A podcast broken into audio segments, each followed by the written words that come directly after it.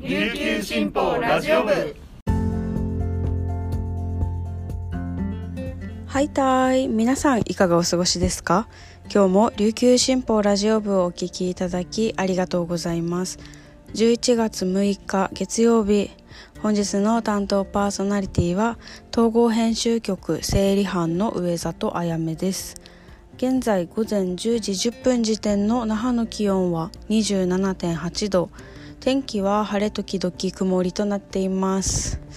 はいあのですねちょっと私今ドキドキしていることがあってあの今週末に開催される「冷やみかち那覇ウォーク」っていうイベントがあるんですけどそれに参加するんですよ。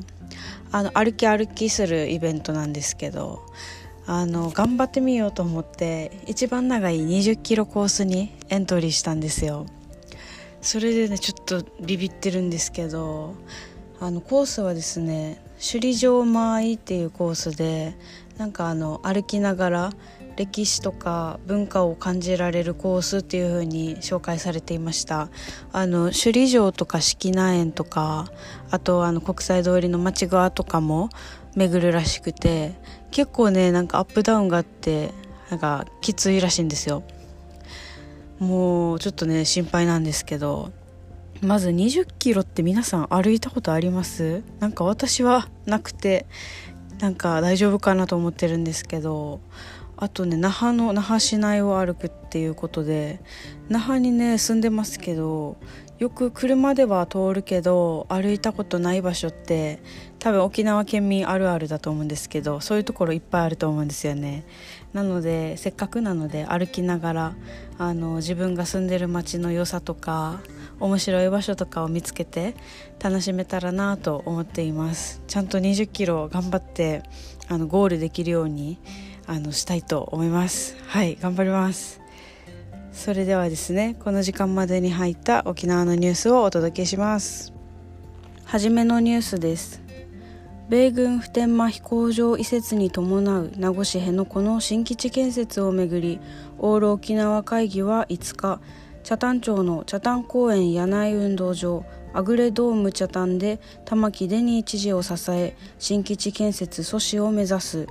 国による大執行を許さない。デニー知事とともに地方自治を守る県民大集会を開催しました。主催者発表で1800人が参加し設計変更申請を承認しない玉城知事の方針を支持し新基地建設阻止へ一丸となって取り組むことを誓いました。玉城知事は今私たちにできることを未来の世代にしっかりと示していく責任があると述べ子や孫の世代のためにも辺野古新基地建設を認めてはならないと訴えました。ワッターやマキティナイビランド私たちは負けてはいけませんよと最後まで諦めない姿勢を示しました。参加者は私たちは国による大執行を許さない。知事と共に地方自治を守るため沖縄とこの国の未来を担う子や孫たちのために最後まで奮闘するとのアピールを採択しました。次のニュースです。那覇市の国際通りで5日琉球王朝絵巻行列が4年ぶりに行われました。首里城復興祭の最終日のイベントで国王王妃の行列を一大絵巻で再現し国際通りは華やかな衣装や音楽踊りに包まれました。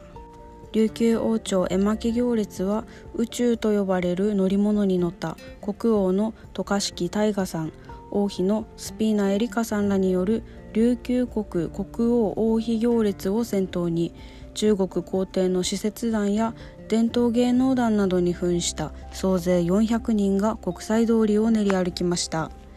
かつて国王行列の際に奏でられた路地楽が披露され現代版の組踊りもありました。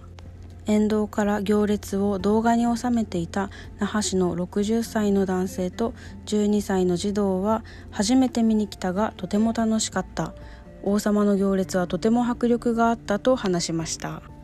最後はプロ野球の話題です。阪神タイガース春季キャンプ地の宜野座村では5日東間敦村長や阪神タイガース宜野座村協力会のメンバーら約30人が村役場で日本シリーズ第7戦を見守りました。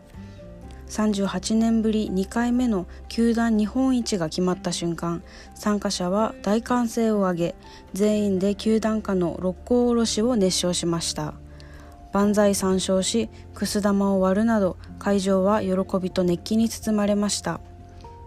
4回表の直前協力会副会長を務める孫商工会の宜野座森勝会長が日本一を目指して頑張りましょうと規制を上げました。直後にノイジー選手のホームランで阪神が3点を先制すると選手名を何度もコールするなど盛り上がりは最高潮に達しました。トーマ村長は宜野座でキャンプを受け入れて21年目になるが日本一をようやく勝ち取ってくれて嬉しいと喜びました。来年のキャンプに向けキャンプ地として皆さんと共に喜びをかみしめられるように体制を整えたいと語りました。以上この時間までに入った沖縄のニュースをお届けしました。今日紹介した記事の詳しい内容は琉球新報のニュースサイトで読めますのでぜひアクセスしてみてください。今日も皆さんにとって素敵な日になりますように頑張っていきましょう。さようなら。